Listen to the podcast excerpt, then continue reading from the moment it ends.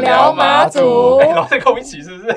好，今天大家的姐姐一心用远渡重洋来到台湾。那在她第七集的时候有来过，如果不认识人可以回去听。那当时她是来宾，但是今天我就半逼迫她，邀请她跟我一起主持。鸠占鹊巢，把弟弟都赶走，就是晨晨和玲玲。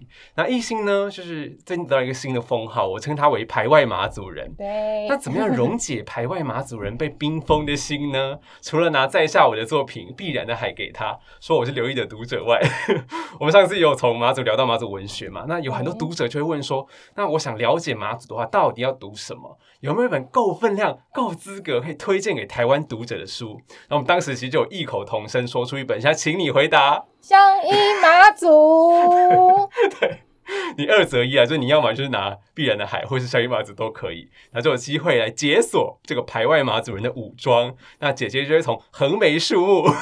的夜叉，没错，都要对你笑颜逐开。好，那今天我其实诚惶诚恐，很紧张，所以大家如果今天我乐色话比较少的话，要 见谅，因为我就是邀请到我自己也非常喜欢的，然后呃敬佩的前辈，呃乡音马祖的作者，那我自己也是他的读者的洪文老师。不然老师你先用马 U 啊跟大家打个招呼，吓吓他们。哦，大家好。我留意个董医生，呃，咱个这个哈，今日也欢迎你来搞做啊个对啊潘工，哦盼望马有你对耶，哦，再来再来对啊。耶！哇，台湾人听不懂，不懂，好流利，要帮大家来翻译吗？呃，我觉得不用，不用，就是在跟大家打招呼，对，跟大家打招呼。就是我们其其实之前常常讨论的事情嘛，就是我们跟大家推荐说，哦，大家一定要来读这个乡音马祖这样子。对，那对于艺兴来说，就是我其实很想。要问问第三人称称呼哦，对对，就是就是我其实很想要问问老师说，就是嗯，对于故乡的定义，那这也是我就是最近啊就被询问到的事情，就很多人问我说，就是哎，你是返乡青年，那那故乡是什么？对，那因为老师写了《乡音马祖》这一本书嘛，故乡的乡乡对故乡的乡乡音对，那我就会很很理所当然的把老师。所讲的这个乡，理所当然认为就是马祖这样子。那但是我其实面对这个问题的时候，我很很想要听听看老师对于这个呃故乡的定义这样子。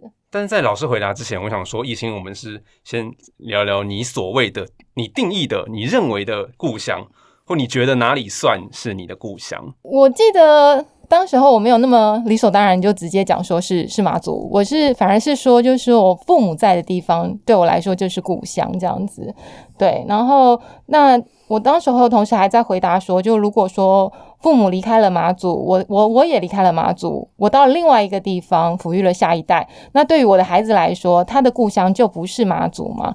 那那这个故乡是是可能是可以变动的，那。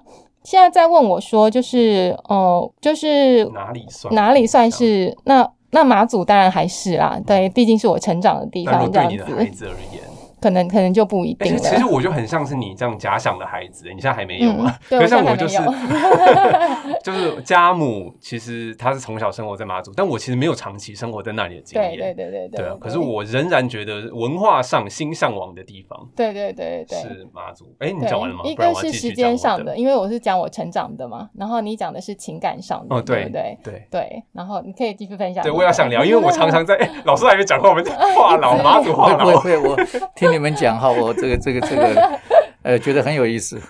因为我自己常常在网络上就社交软体会被陌生人问说你是哪里人，我觉得这个问题好讨厌，好麻烦哦。我后来就禁止他们问，因为我现在想，我会想搞清楚说，哎，你到底指的是我的出生地吗？还是我爸妈住的地方吗？而且我爸妈又是分开住的，那还是我住过的地方都算呢？还是我精神的原乡呢？像我，比比如说我的身世是出生在中立，但是前青春期在桃园就过了几年，然后那是我最快乐的时光。那后青春期我其实花了十几年在台北，然后台北很重要，是培育我的知识啊，像结交我的人脉和形塑我人格的地方。但是我在心里头最念兹在兹，还有不想不断回去，这个回去可能是文化意义上、历史意义上的回去，却是只住过一年的，其实我家母的故乡。马祖，所以我到底是哪里人呢？就是你你要问问这个问题，要给我说清楚、讲明白你的 操作型定义。对对，应该要反问那个问问题的人。对，不可能那那个人都会生气，他会消失，他就想说算了，我就问你一个简单的问题，这边给我 对啊，在那边问那么多，讲那么多。对，那老师嘞？呃，谈到这个故乡哈，也许这个各位会两位哈觉得有一些迷惑，有一些有一些迟疑哈，到底这个故乡是指什么这样？可是对我来讲是非常明确的啊，非常明确的。我我稍微介绍一下哈，就是我大概嗯十八岁以前，我都是生活在马祖哦，十八岁以前只有一次离开。马祖到台湾来有一个高一的暑假哈，因为实在对台湾太好奇了，所以就跟着这个这个啊大人呢到台湾，大概住了一个礼拜，后来就回去了。那么第二次来台湾的时候，就来台湾念大学啊大学。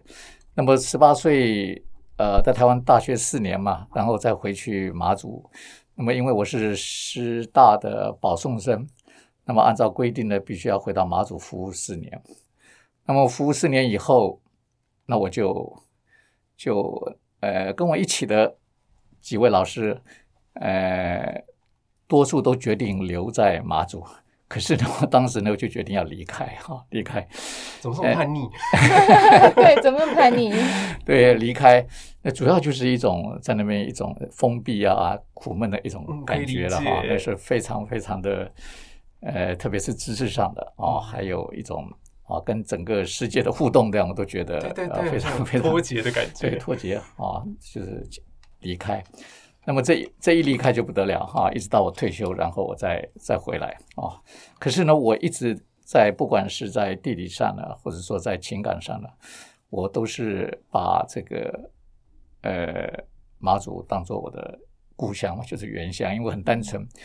呃，当在一九七零哈，七零年代，民国六十年左右，马祖人大批迁台的时候，我们家算是很晚的哈，很晚的。我们我们家是父母亲呢，一直到他们大概五六十岁，大概民国九十年以后，他们才搬来台湾哈。他们是一直都留在那边哦，两两千年之后才搬来的。对他们几乎几乎是这样哈，因为因为那个主要的是因为。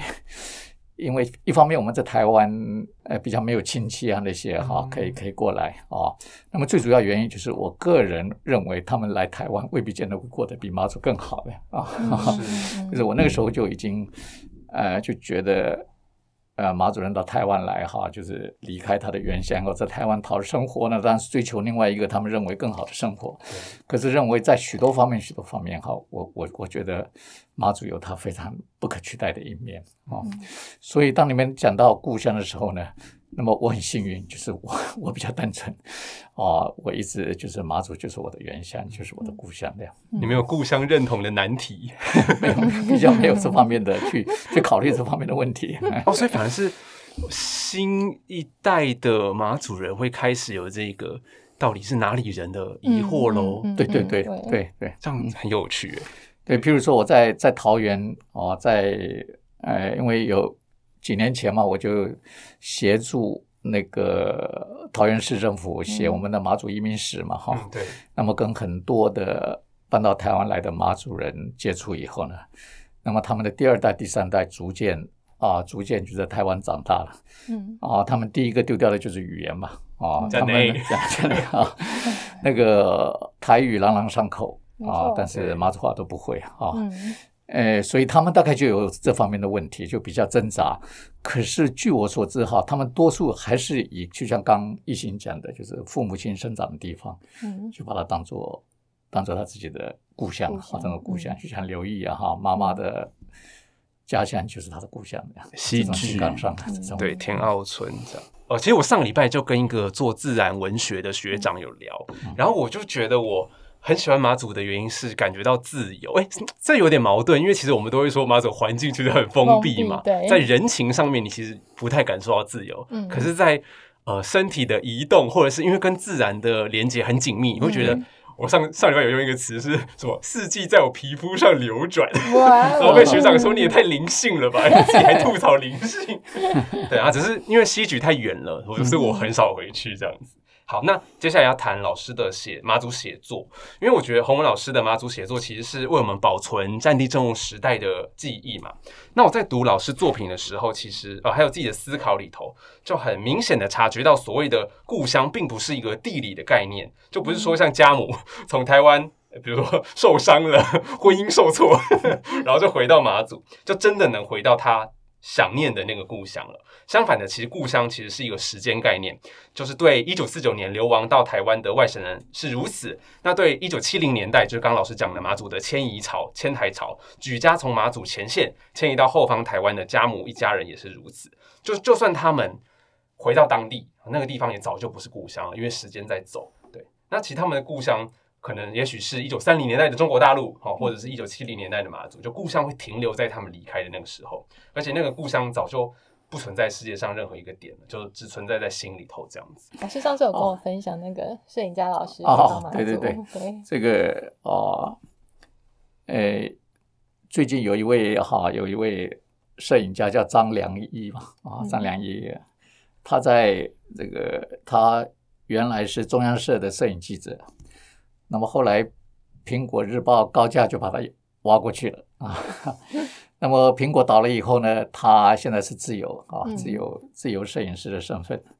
他非常喜欢马祖，特别是东莒哈。嗯。他每一年大概都会都会到东莒住一段时间嘛，是 long stay 的，好住一段时间，对，是甚至长到一个多月这样哦。那么，呃，他认识马祖，他有一次就写写那个。Message 给我啊，在在那个 Facebook 上面哈，就跟我联络啊。他说他因为东莒那个时候有很多山羊啊，山羊在在那个福镇的那个村子里面跑来跑去，对啊，山羊好。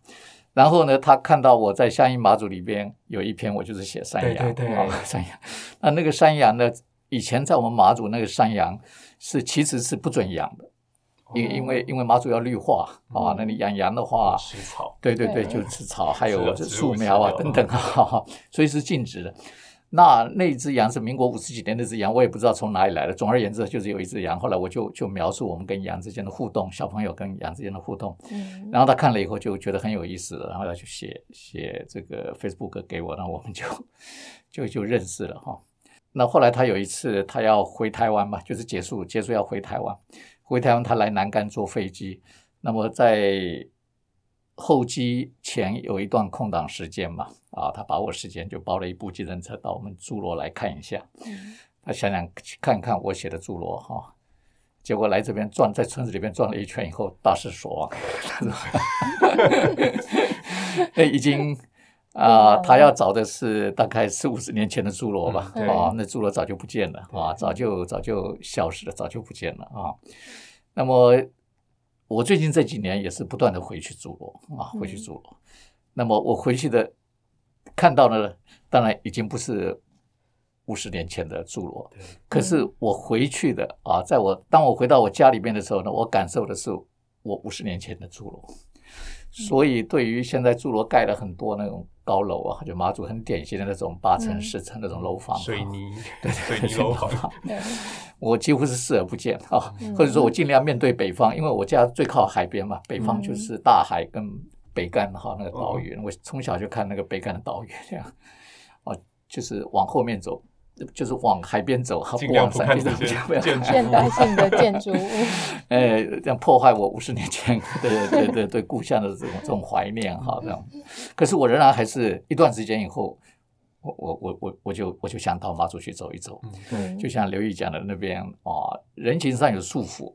嗯，所以我都很少去街上吃饭，因为我怕他碰到熟人，对对，超容易碰到。碰到熟人，然后呢，大家就要要吃饭的，或者说帮你付钱，或者怎么样到我家做错，我觉得负担好重，还是会有个压力负担很重。那那就是说，呃，其他方面都很自由啊，就像你讲的，你刚才讲有个什么，在你的皮肤上有有有转。有哇，好美！我有一个下午。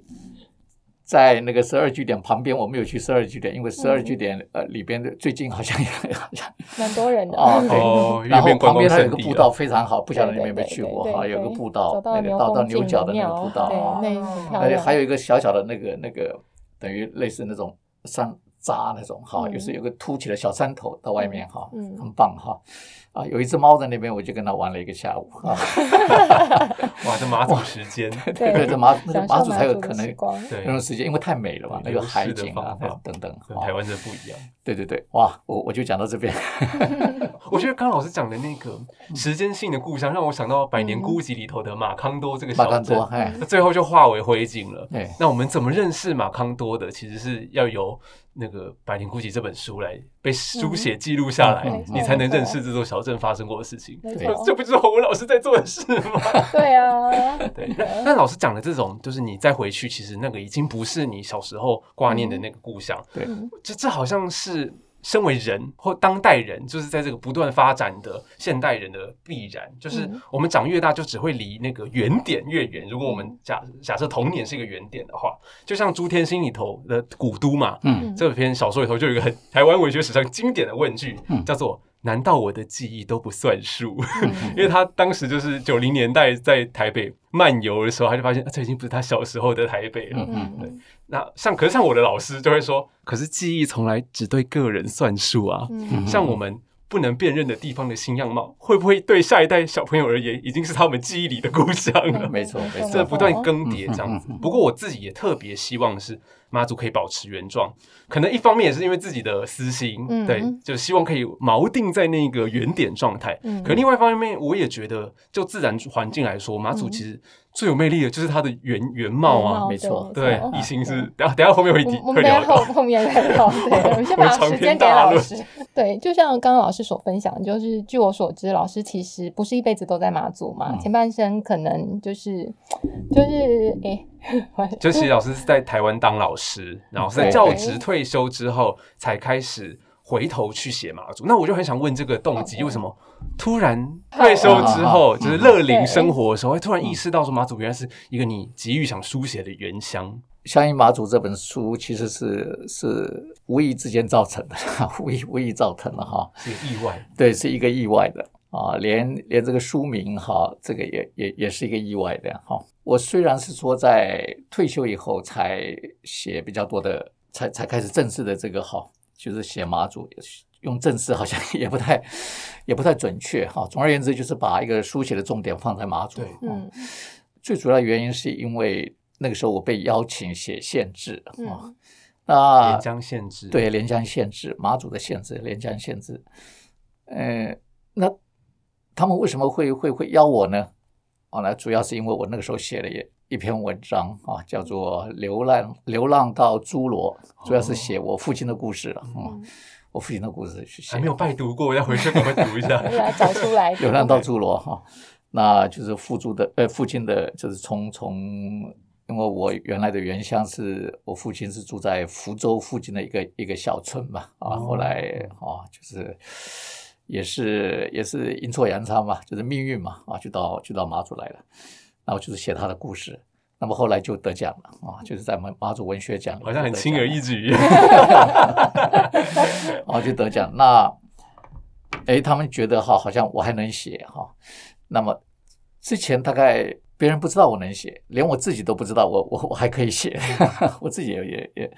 哎，老师在担任教职的时候，已经还是文艺的 文艺挂吗？我我阅读，我阅读。哦读书。啊，哦阅读电影啊，像以前那个老师。对，电影。老师是化学理科男子哦，对对对，我对。我是读理科的，读理科的，呃，还当过训导主任，对不对？对对对对对对。学校的黑脸，好恐怖。啊，那个那个主要是在高中的时候做做做教务主任啊，在台中二中啊。嗯，那后来那个，因为我我拿到学位以后哈，到一个专科学校去哈，他们聘我去，让我去做学务长，其实就是训导主任，所以也是好学生这样子。不需要，因为是专科学校，他那个都大专嘛，大专。哦，大专了，那主要就是有一些行政上的事情哈，还有跟教育部的那些公文的来往啊等等哈。嗯但是私立私立学校，呃，我我是待的非常不习惯，因为我一直都在公立学校嘛。嗯大概两年以后，我就我就受不了了，我就不做了。对哦，是这样。所以那时候我我得奖以后，然后呃，马志网的站长就是刘家国，他那个时候负责整个县制的编写嘛，嗯啊，正在正在招兵买马，那就把我找去找写文化志，那我也是一头雾水哈、然后他可以他就跟我讲，其实我以前跟他同事过，嗯。啊，我在那个师大毕业第一年回去，在东影教书的时候，我就跟刘家国同事这样哇。但是大家就是同事，平常就是年轻人嘛，就在一起哈，这个这个这个哈，就是谈一些那个时候大概谈很多，就是风花雪月吗？很年轻男子还在将来聊什么？风花雪月也有，那主要就是谈以后要做什么，哦还有就是谈很多军管。嗯那么后来刘家国的一年以后，他真的就是身体力行，嗯他就投入马祖的民主化运动，对对啊，然后那时候军管还没有解除，对不对？还没有还没有，那是民国六十几年，嗯这是是非常严厉的时候哦，1970年代对一九七零年代。那他教书一年嘛，然后后来我到马高去三年，我就离开马祖啊，就在马祖我也待了四年那样就离开。哎，三十四十年，大概四十年以后，他把我找回来啊，然后我就写写文化志啊，写文化字写到一半的时候。原来写教育字的有有一位也是我们马主任哈，他临时有一点状况，他没办法写了啊，所以他呃我写完文化字，他马上又把教育字给我，我就继续继续写下去。那整个写作的过程里面写那些东西，因为都是要查，我几乎把，因为马祖日报大概是民国四十六年，我们在我们开始那个战地政务的时候开始初刊嘛，对，嗯啊，从第一章几乎翻到最后一章，啊到民国。我真的也是我连我办不到啊！我真的 真的是 但是不是看所有的，因为他我们看只看大概两个版，一个是社会版，嗯。因为社会版才有一些那个马祖发生的事情，可是有大概有四分之三是军队里面的事情，嗯，对，因为因为是马祖日报嘛，那个是军方军方的报纸，会提很多长官啊小兵怎么样啊，等等等等。那真正有关于马祖的事情不多，大概只有四分之一哈。那后面还有一个云台上副刊啊，不过那个可读性也不高，就对了，也是就是国军内部的事嘛。云台山，云台山，对它那个副刊的名称就叫做云台山。哇内容是在讲什么啊？内容，它很多都是从《中央日报》《青年战士报》那种哦转载的转载的军军方的，对对，军方的。那还有一些就是就是那个在地的有一些军中的文艺青年投稿的也有哦啊，还有极少部分学生也有啊。嗯我记得那个林金岩老师就有，哦，就就那个时候就写马祖列岛记的，对对嗯对对对对就林金岩老师，他他那对。他很早，他写作比我早多了啊，哦他写这些，那我每天就要翻报纸啊，或者说马祖一些出版物啊、官方啊等等啊，去找找一些跟文化有关的啊，那就写这些，但很很枯燥哈，很枯燥，因为看到这些新闻就会触发以前的一些想法吧，啊，一些一些小时候的故事，然后我就顺便就写一些那些故事，然后就啊看到什么就就想到什么就写一篇，就写一篇，写一篇。也可以说是调剂一下那个那个写文化史啊，那个枯燥写那些写，呃，可是我觉得写那个有意思多了哈。我觉得写写那些哈把作品把把一些呃，我主要是写我的童年嘛啊，写童年我我我把它写出来这样，大概就是从这个时候开始吧。感觉是像被史料给触动自己个人对对对对私私密的记忆嗯。可可是感觉有点是之前都没有创作，都没有写作吗？哦，在当老师的时候吗，啊老师在我记得当老师哈就是我记得一写作就得奖这样。其实你累积了这个三四十年的功力。对 没有没有没有没有。其实我以前哈，我在念大学的时候，我曾经写过一篇文章哈，因为那个时候有一位叫做曹元章的嗯啊，曾经当过我们马祖的立立委委哈，他那个时候也是类似愤青这种哈他读师大社教系，哦社教系里边有两个组啊，其中一个组大概就是跟新闻新闻组，他就读那个组的。嗯那么后来他到《民生报》做记者啊，他的那个那文字方面能力也很相当不错。他那时候就办了一个期刊啊，办了一个一个刊物哈，刊物叫做《拓荒者》，马祖办的哈，自己办的《拓荒者》，就是他在台的马祖在台的学生啊，就是多数大专学生，大家写一点东西哈，然后他当然主要是他在写这样。拓荒者，那那里边有一篇比较文艺的东西，就是我写的，哦。但是我都忘了啊，我都忘了。那么后来他们做马祖记忆库的时候呢，把这篇文章找出来寄给我，哇。我才知道，我才知道哈，因为我原来呃以前也也写过的，这个叫勾陈。欸对啊，对，真的，对，真正 touch 到马祖的哈，我想就是我大学的时候写过一篇，回去断了几十年嘛，后来就我好想看那一篇哦，等于说是老师的怀乡原点。对，没错，哎，那篇叫什么？可以透露吗？呃，我我想想看哈，那边我是写一位哈，也是写我们马祖的孩子的台湾成长哈。哦，那么特别也是跟战地有关的，因为我有一位同学，他从小就就断背，哦是因啊，就为一只手炮弹的哈，对对，炮弹的关系，啊我就写他炮弹的关系，然后在台湾奋斗哦，哎，也确实，那他个人的人格特质非常突出的呀，啊，非常坚韧不拔这种哈，然后我就写他的故事的，对啊，老师都是用在大学的时候就有一种对原乡，然后对原生环境的关怀，但只是可能当时对还没有意识到对，还没有它自己还没的重要性。对对老师，你说那个乡音马祖，其实你是有点依照波兰作家米沃什词典、塞尔维亚作家帕维奇的帕维奇对。哈扎尔词典，还有中国大陆韩少功的马乔乔词典，对，对，因为其实，在乡音马祖里头，其实也很像嗯条列式吗？就一个名词一篇或一篇这样子。事，对对，关于马祖的，就是用一个马祖的名词哈，对对啊，对。比如说我写防空洞，防空洞。啊，写防空洞其实就是写国小的记忆吧，对。啊，就是一个名词啊。指导员，我最喜欢那一篇，就指导员就是我们马祖话就叫做吉楼瓮啊，吉楼瓮。吉楼瓮就是指导员啊，指导员吉楼瓮啊。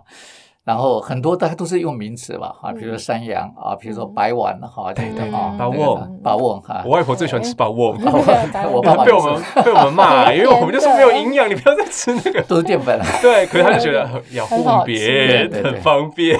没有，我爸爸以前到到对岸中中国大陆那边去哈，去去，他都背半麻袋回来，你知道吗？因为很便宜。你自己做要来直接买比较对他，直接到那个什么什么那边有个市场，金峰有个很大的市场，我也去过。哪里福州吗？在长乐金峰，在长乐金对峰长乐金峰市场，对就是港农约，就是大概马主人都知道那个地方。马主人心中哈的西门町哈，大陆的西门町就是对对，金那个地方。峰，马祖长辈的西门町，西门町就是港农 A 啊，港农哎。哎，对然后后来老师你说本来山阴马祖要命名为马祖词典，对对对那，后来为什么没有啊？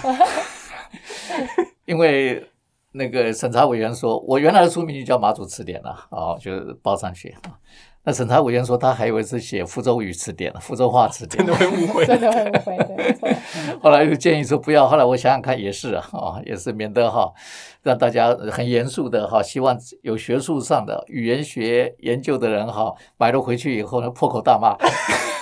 所以，我不是要看这个，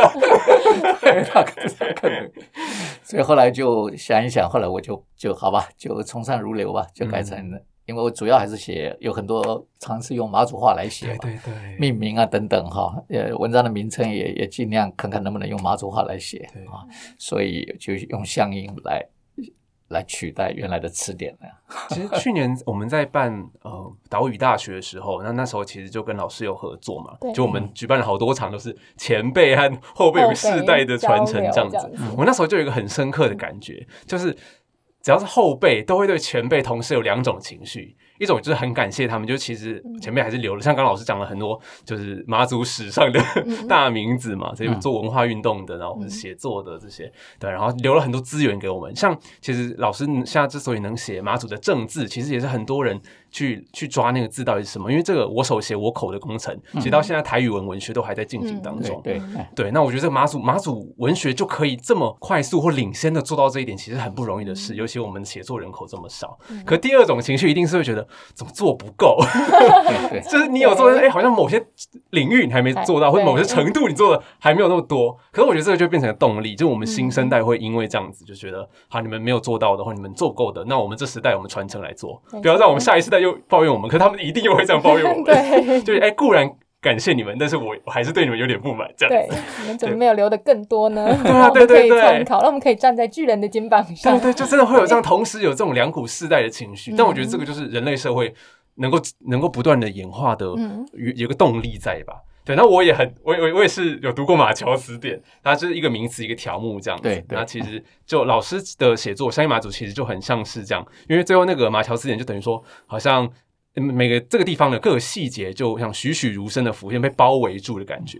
那我要替读者催稿我自己啦，就老师下一本书有计划了吗？什么时候会出？已经等不及喽。那还有香烟马祖有打算再刷吗？因为很多人其实很想买，但是好像像网络上买不太到了，是不是？对对对哦，我目前写作的一个重点哈，就这两年，呃，因为是帮北干乡公所写故事集哈，写故事集就是写马祖的故事，那就是它比较像纪实，可是又不完全纪实哦。因为这些故事的本身呢，它也许是很片面的，嗯所以我必须要把这些故事的脉络背景哈，要跟马祖啊的政治啊、军事啊，甚至于经济啊、社会的层面有有有结合哈。所以它虽然是一个这个一个一个真实的人物发生的，可是在，在在一个故事的完整交代里边呢，我必须要填补一些东西进去，好像尤其是当时的背景资料的。等等哈，像这些东西，那那我我也觉得做这方面的写作呢，我还觉得还乐此不疲。我觉得从这里面一方面呢，可以可以了解一下过去嘛，因为马祖大概在一九四九年以前的资料非常少，嗯。对非常少，对。不管是文献呐、或者说历史记载啊，甚至于都都要到对岸去，到对岸的乡志啊、县志里面去去找去找马祖的历史这样。哦。那我们真正这边能够行之于文字的，那就是战地政务以后的马祖日报。对。嗯。啊。但是马祖日报它它的整个方向跟我们所要的可能是两个方向，是不一样的。那我们只能从中去找我们要的啊，我们要的东西它这个官哦方的观点，军对方的对对对，他们基本上就是一种就是反共嘛，第一个哈，那第二个就是我们多么金石壮大啊，马祖是三民主义的模范县 啊，人民安居的乐业等等哈哈，这个海上堡垒，对对对，类似类似这种东西，但是 对对对对，自自由世界的灯塔，大概 大概就是就是这些东西。那这些东西一句就差不多够了哈。很多细节我们必须要去填补，尤其是因因为马祖其实它它这个真正的有人在这上面生活已经有一两百年了，对，那你一两百年都空白。啊，嗯对，所以这个时候，你看，我们就上次那个那个谁谢氏兄弟，我们聊天的时候他他有他就有这个视觉啊，他说他觉得应该往前推的对。啊。那我觉得哈历，史他们为周，嗯对。对文学为讲，对，那我我也要问，因为其实像二零一八年的时候，呃，星火水就有访问过老师。那其实标题就是引用老师的话，你说嗯马祖有很多故事，只是从来没有人把它写出来。可是刚像刚刚我们讲的、啊，战地政务时代的马祖有很多军中作家啦。那老师为什么会这样讲？他们有写马祖啊，但你看到是他们没写到什么部分呢？还那你想要补充这个被他们给空白的部分吗？这个就让我想到哈，呃，我们马祖也有一些纪录片哦，纪录片。是早年的那种，最早年的黑白的一些拍的，像华视啊、台视啊啊，在民国五十几年啊、六十几年，更早的还没有，民国四十几年那个时候，可能技术啊还不够成熟，还是怎么样哈，比较没有。但是民国五十年、六十年以后拍的一些纪录片啊，我我很专心去看它，因为我很想知道那个人那个时候人的表情是什么样子，那个时候老百姓在做什么，他们的生活怎么样哦，呃，这个跟我小的时候的啊，看他们是用什么角度去拍，结果没有，嗯，几乎看不到老百姓，对，都是军方对，都是军方怎么备战啊、嗯怎么怎么怎么操作那个大炮训训练啊、怎么样，大概都是这些东西啊、好不容易看到一个一个酒厂哈、马祖酒厂的生嗯。生产，我想哎，这下看看他们到底怎么做酒，没有，因为最后就是把整个产品都已经做出来了，嗯。然后把它抬到车上去，就是这个镜头而已啊、就是一种很富足的、很富裕的啊，马祖一切都很 OK 的这种镜头，这样。嗯。看不到啊，连黄鱼都很少看到的。哦，那时候黄鱼那么有名，就是也就是说哈，可能是第一个，就是他们是到马祖来，他们本来就不希望拍这些啊，因为这个其实我们现在讲的军民一家，我我觉得这个是是最近这这几年哈，因为因为政治正确吧哈，就是我们军人啊，我们现在啊，我们现在这个这个这个跟老百姓等等啊，军爱民、民进军啊等等，在我那个年代，就是民国五六十年的时候，是这军方跟民民间之间呢，其实是壁垒分明的，嗯。是壁垒分明的。民间很少看到这种光鲜亮丽的一面嗯哦。譬如说，军方他吃的是大米，嗯民间吃的是番薯签嗯，哦。譬如说军方呢，他穿的是军服、笔挺、皮鞋等等，军官特别是军官，民间很少，少数一些公务员啊，像穿中山装等，但是多数哈，军方住的是钢筋水泥，虽然是碉堡，民间都是石头瓦房，所以是是是两个世界这样哈，两个世界那，军方本身也不鼓励跟民间之间有太多的交流，哦。因为怕有一些有些有些瓜葛，嗯。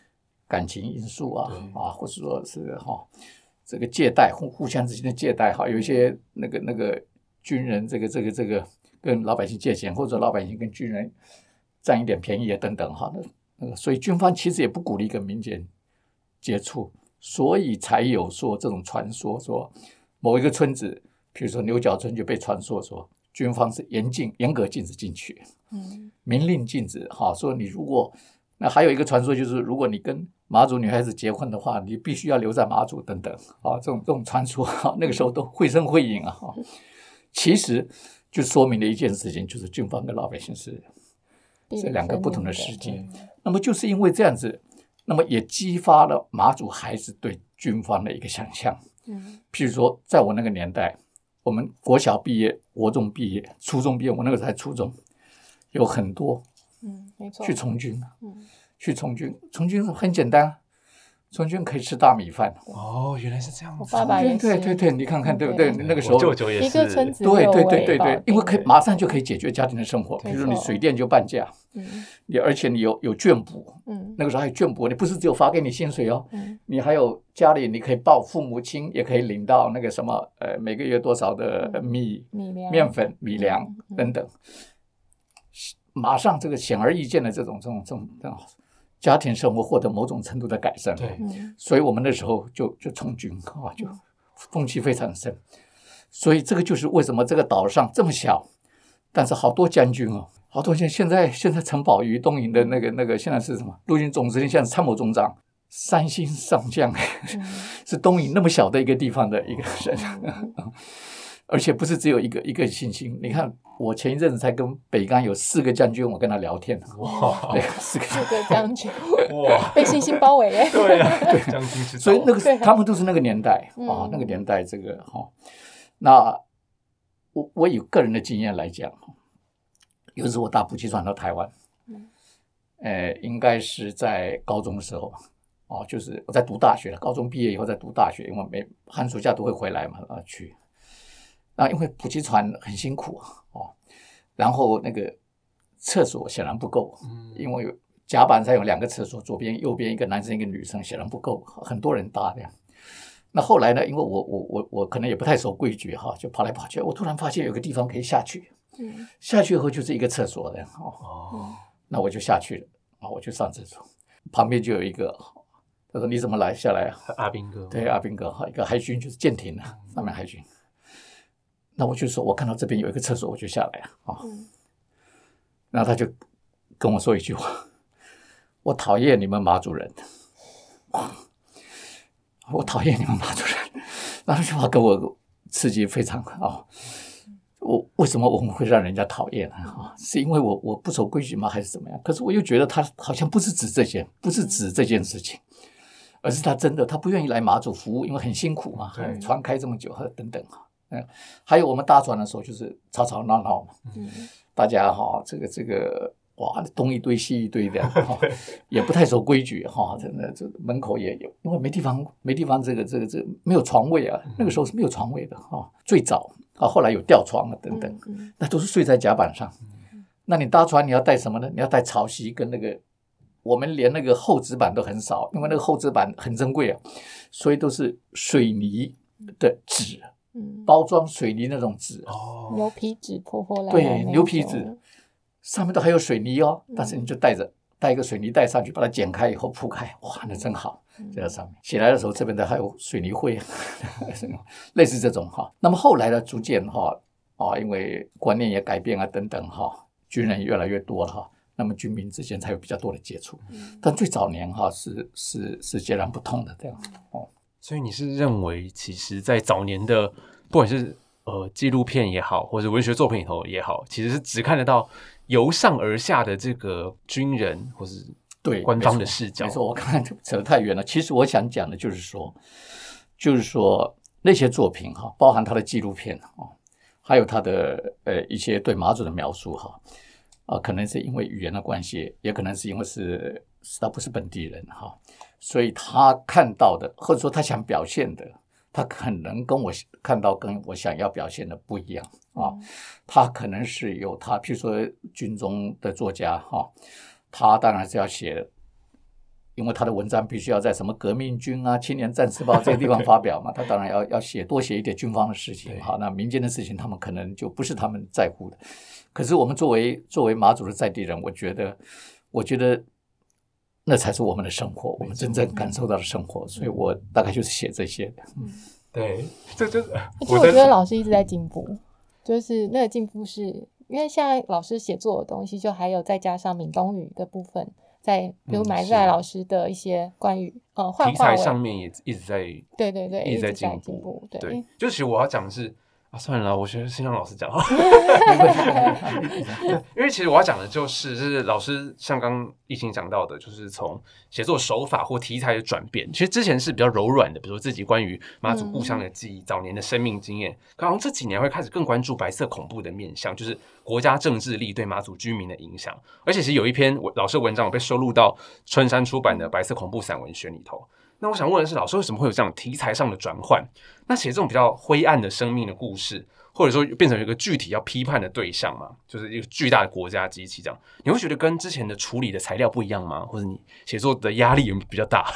虽然这个，也许呃，刘毅是认为以前写的比较软性嘛，现在比较比较尖锐一些哈，因为跟跟你原来的体制哈有一些哈啊有一些好吧，你就 沟通沟通沟通地方，哎，可是对我来讲都是写妈祖啊，对我来讲都是写妈祖啊。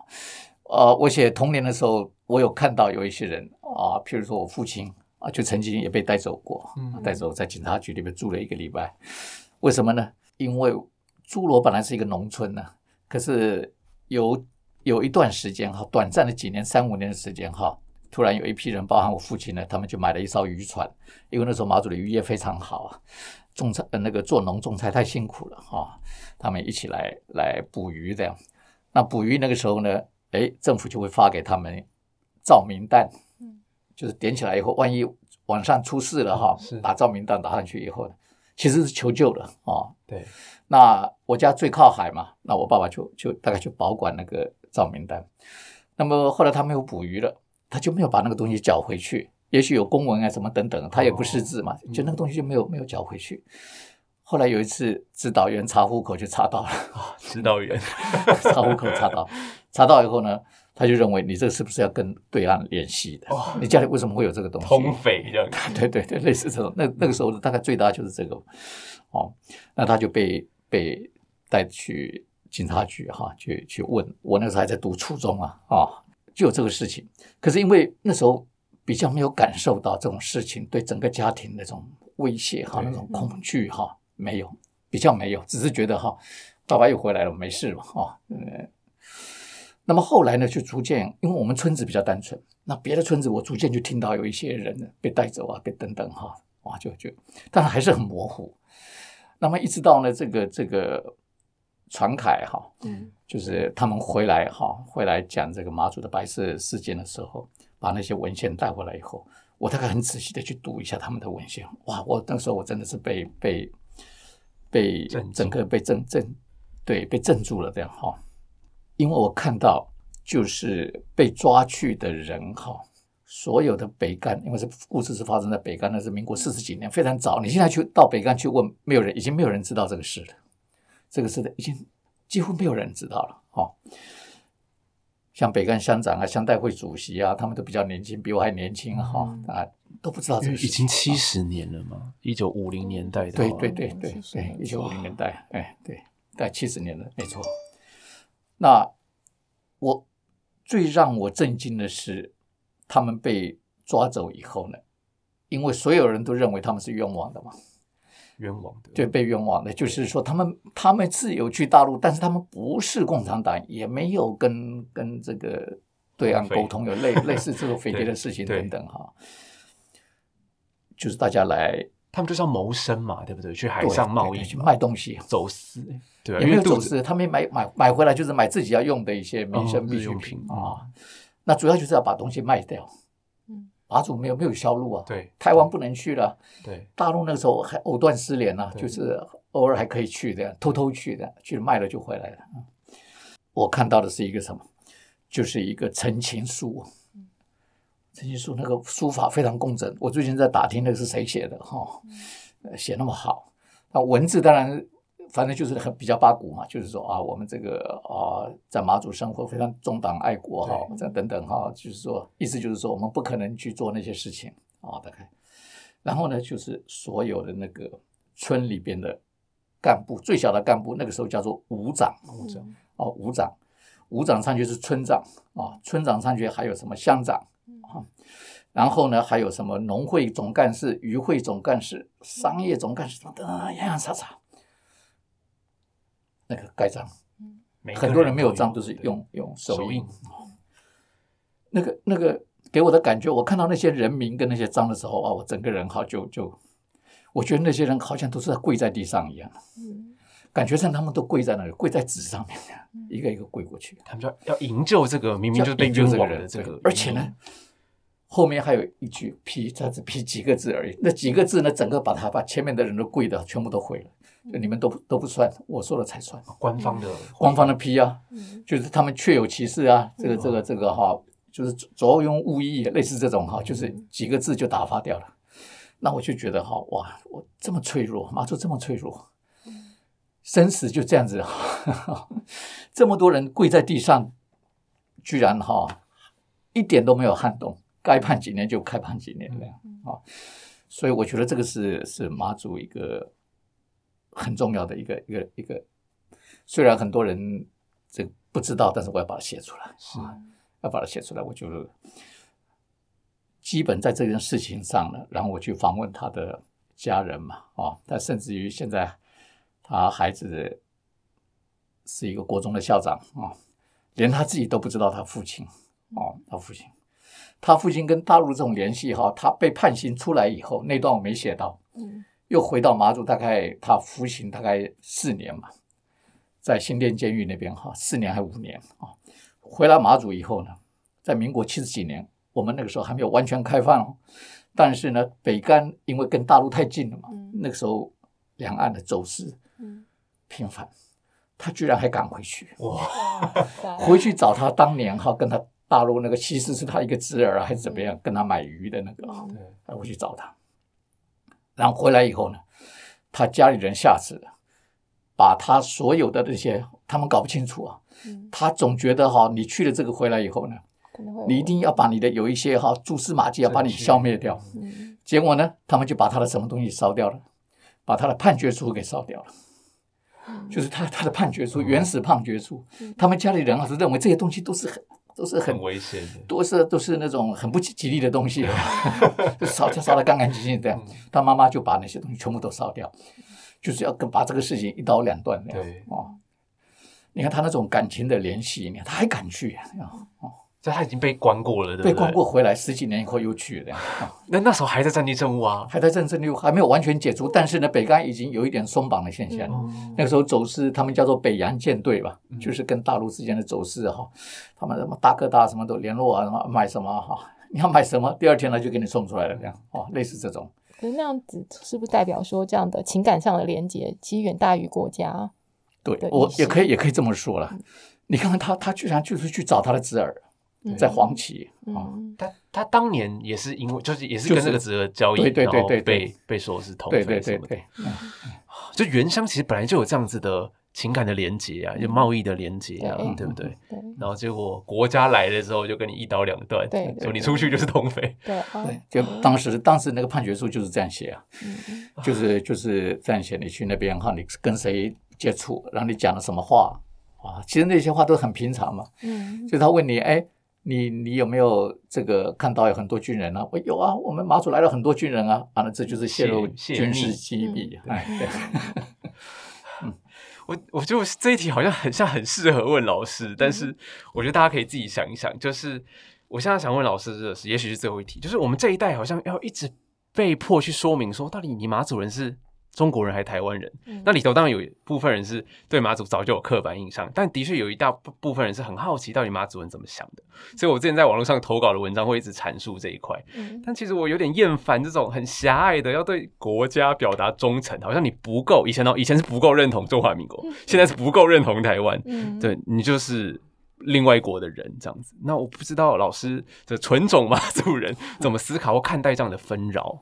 我先讲一下哈，我写这个白色事件的文章哈，就以前我在马祖高中的同事，就是我的老长官看到了以后，嗯他就在一次聚餐的场合，他就把我拉到一边，他就说：“你写这些东西要注意一点。”嗯我说：“那我我不懂啊，为什么要注意？注意什么？”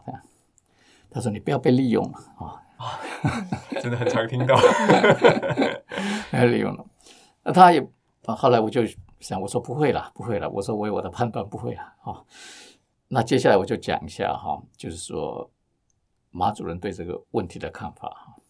我有一个连友啊，啊，有一个连友啊，其实他也是马主任呐、我发现了刘，好像刘毅也也也也也，好像也有有时候你也会给他按赞还是怎么样哎，谁啊？共同朋友，谁啊？好可怕！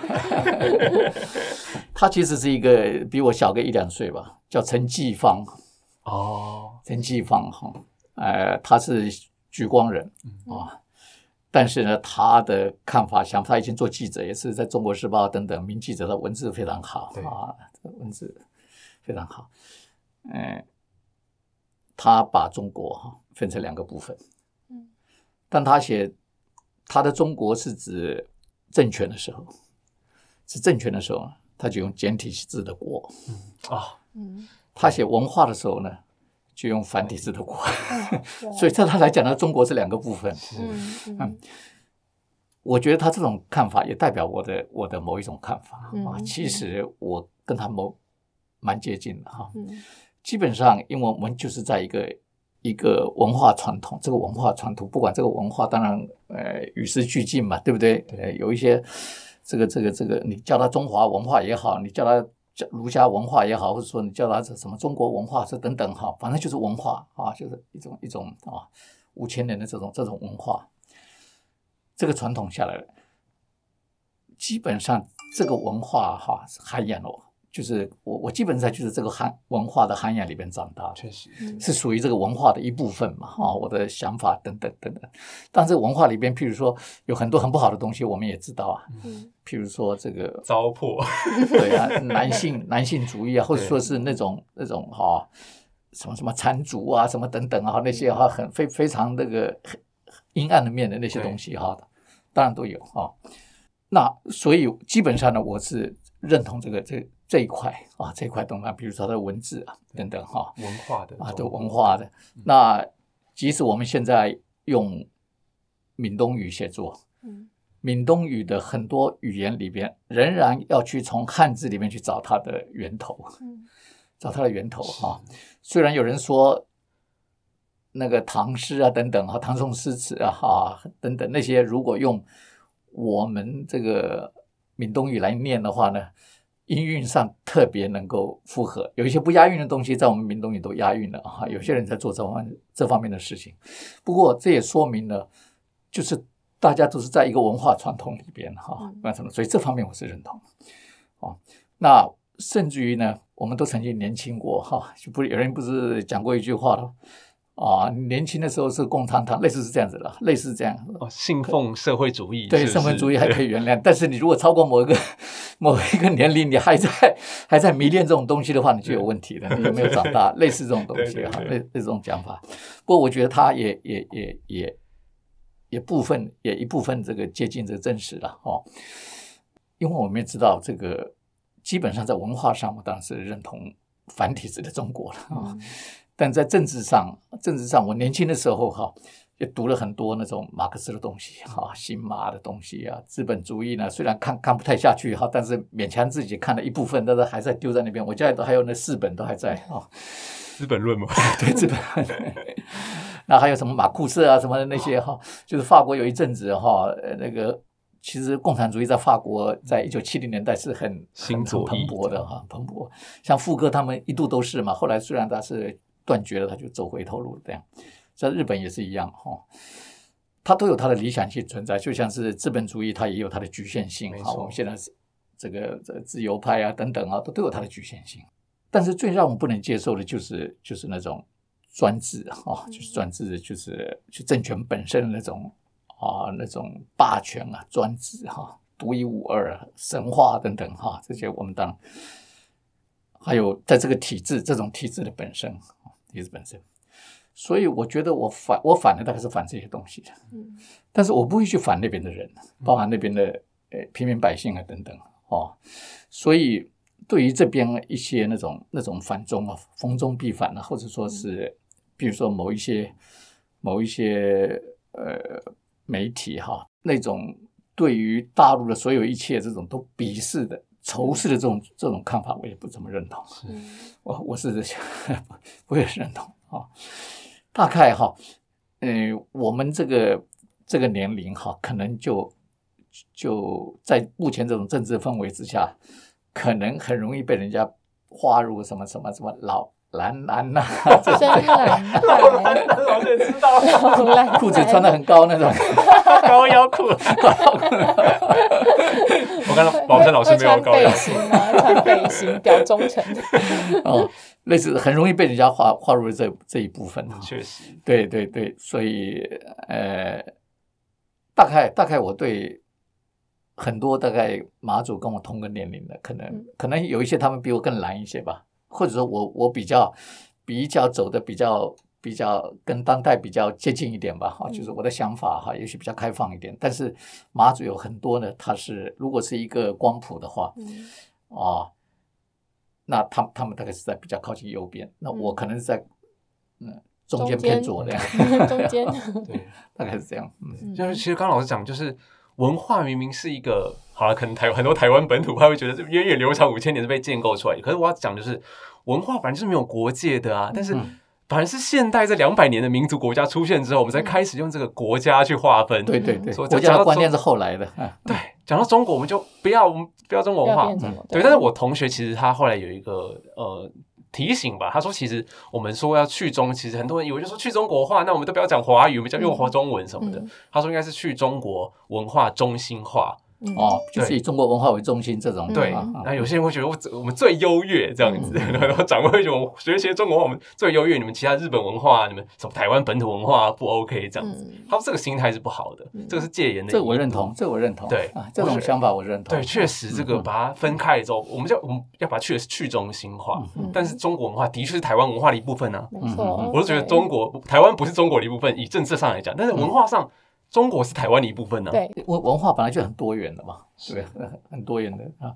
如果你觉得你台你身上台湾文化多一点啊，那你就多一点嘛。对啊。如果你觉得中国文化，多一点，你就多一点，因为这个东西哈就是相融的了。嗯，相融以后没有平均分配，就是每个人你就取各取所需这样。对啊没错对，各取所需，各取所需对你喜欢什么对对，你就喜欢什么，你而不要去排斥别人。你划分哎在另外一个边界或者说你不准去吸收那个什么，对对对这样都不对吧？对对所以就就也不要矫枉过正。可能以前那样是不对，但你现在这个太这样又嗯好像不太好。就走到极端，其实这很明显，你看看台湾人喜欢去日本，他不是只有台湾人喜欢去日本啊，嗯。对老奶奶也喜欢去日本，因为他有日本有一些东西，确实确实你你为什么喜欢去那里？你觉得那些东西很好啊，你在那边生活很，对，你在那边很自在啊，你觉得这东西啊、某一方面，譬如说他们对这公共秩序啊、礼节啊、遵守法令啊等等哈，还有很很细微的地方，他们很照顾的很好哈等等。